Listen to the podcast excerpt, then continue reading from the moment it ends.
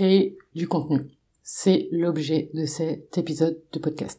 D'ailleurs, ça va t'intéresser si tu crées déjà du contenu, si tu as déjà choisi tes plateformes ou si tu débutes. Avant de rentrer dans le vif du sujet, je t'invite à télécharger les 10 règles d'or du copywriting gratuitement. Le lien se trouve dans la bio.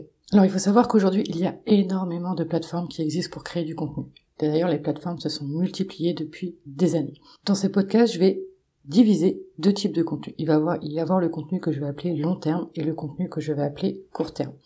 Le contenu long terme, c'est quoi? Globalement, c'est les blogs, c'est YouTube et c'est les podcasts.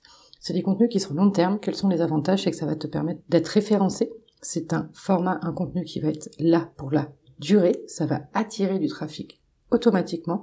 Donc ça va te rendre visible vraiment sur du long terme.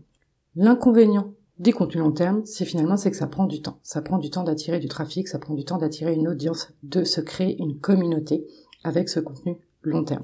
C'est pour ça que je t'invite à coupler ça avec du contenu qui est court terme. Le contenu court terme, globalement, c'est les contenus qu'on retrouve sur les réseaux sociaux.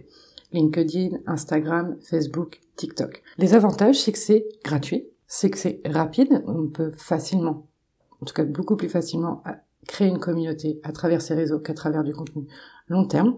En revanche, il y a beaucoup de désavantages. C'est que le contenu en général qu'on va créer ne va être visible que 24, 48 heures maximum, une semaine. Il ne va pas venir se référencer dans le temps. C'est du contenu qui ne nous appartient pas. Tu me diras comme Google, comme YouTube et comme les plateformes d'hébergement de podcast. C'est vrai, cependant, on a beaucoup plus de risques de se faire casser son compte Instagram que son site web. Donc voilà un peu pour les deux termes que je voulais du coup euh, clarifier avec toi, le contenu long terme et le contenu court terme.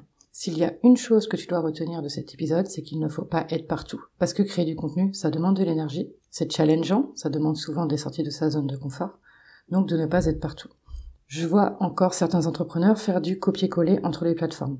Le problème, c'est que ça ne marche pas parce que le contenu LinkedIn est formaté d'une certaine manière, le contenu Instagram est formaté d'une autre manière. Donc le copier-coller ne va pas marcher. Moi, je te conseille vraiment de te concentrer sur un réseau social, parce que là, tu vas avoir la rapidité, mais aussi sur un format long terme, donc typiquement blog, podcast, YouTube. Concentre-toi sur ces deux éléments pour avoir du coup une création de contenu qui va te permettre de te rendre visible sur du court terme et du contenu qui va te rendre visible sur du long terme. Alors maintenant, tu dois te demander, ok, mais quelle plateforme choisir? La première des réponses que j'ai envie t'apporter, c'est quelle plateforme t'attire le plus, que ce soit d'ailleurs qu'on parle de contenu court terme ou de contenu long terme. Qu'est-ce qui t'attire le plus spontanément? Est-ce que tu es plutôt quelqu'un qui va aller sur Instagram ou est-ce que tu aimes plutôt le formalisme qu'il y a sur LinkedIn? Peut-être aussi tu peux demander quel contenu toi tu aimes consommer. Est-ce que tu préfères te former à travers des épisodes de podcast? Est-ce que toi c'est plutôt des articles de blog? Ou est-ce que toi c'est plutôt bah, sur YouTube?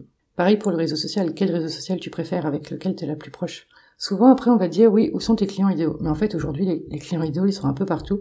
Je mettrai peut-être TikTok de côté parce que c'est plutôt des personnes jeunes qui n'ont pas du coup encore euh, de quoi investir potentiellement dans tes offres. Donc je mettrai TikTok de côté en tout cas à l'heure actuelle, à l'heure où j'enregistre cet épisode de podcast.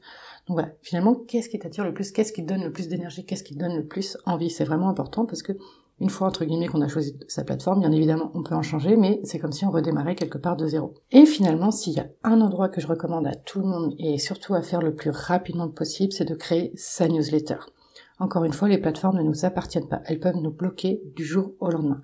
En plus, il y a un taux de conversion qui est six fois plus intéressant. C'est-à-dire que sur 100 personnes qui sont abonnées sur ta newsletter, tu vas potentiellement avoir 4,2 clients. On a 4,2%. Alors que sur Instagram, le chiffre est de 0,7%. C'est-à-dire qu'avec ta newsletter, tu vends 6 fois plus qu'avec ton compte Instagram. En plus, la newsletter te permet d'être plus authentique, tu as moins la crainte d'avoir des haters qui arrivent parce que c'est là où vraiment va se regrouper ta communauté. Mais en plus, tu n'es pas imposé de créer du contenu à cause d'un algorithme. On sait très bien aujourd'hui, typiquement sur Instagram, que c'est les Reels qui fonctionnent. Peut-être que dans un an, bah, ça sera les carousels, ou peut-être que après, ça sera les lives. Enfin bref, peu importe. En fait, c'est Instagram qui nous dicte quoi faire. Quand le faire, il nous dicte aussi la fréquence. C'est mieux de publier, d'être régulier, donc de publier trois posts par semaine, etc. Avec la newsletter, tu fais ce que tu veux. Tu es libre. En tout cas, tu l'es beaucoup plus que sur les réseaux sociaux ou que sur les contenus long terme. Donc voilà, c'est tout ce que je voulais partager avec toi dans cet épisode. Retiens vraiment bien, un, ne pas être partout, deux, choisir la plateforme qui te plaît le plus, et trois, pense vraiment à commencer ta newsletter. C'est tout pour aujourd'hui. Moi, je te dis à demain et d'ici là, prends bien soin de toi.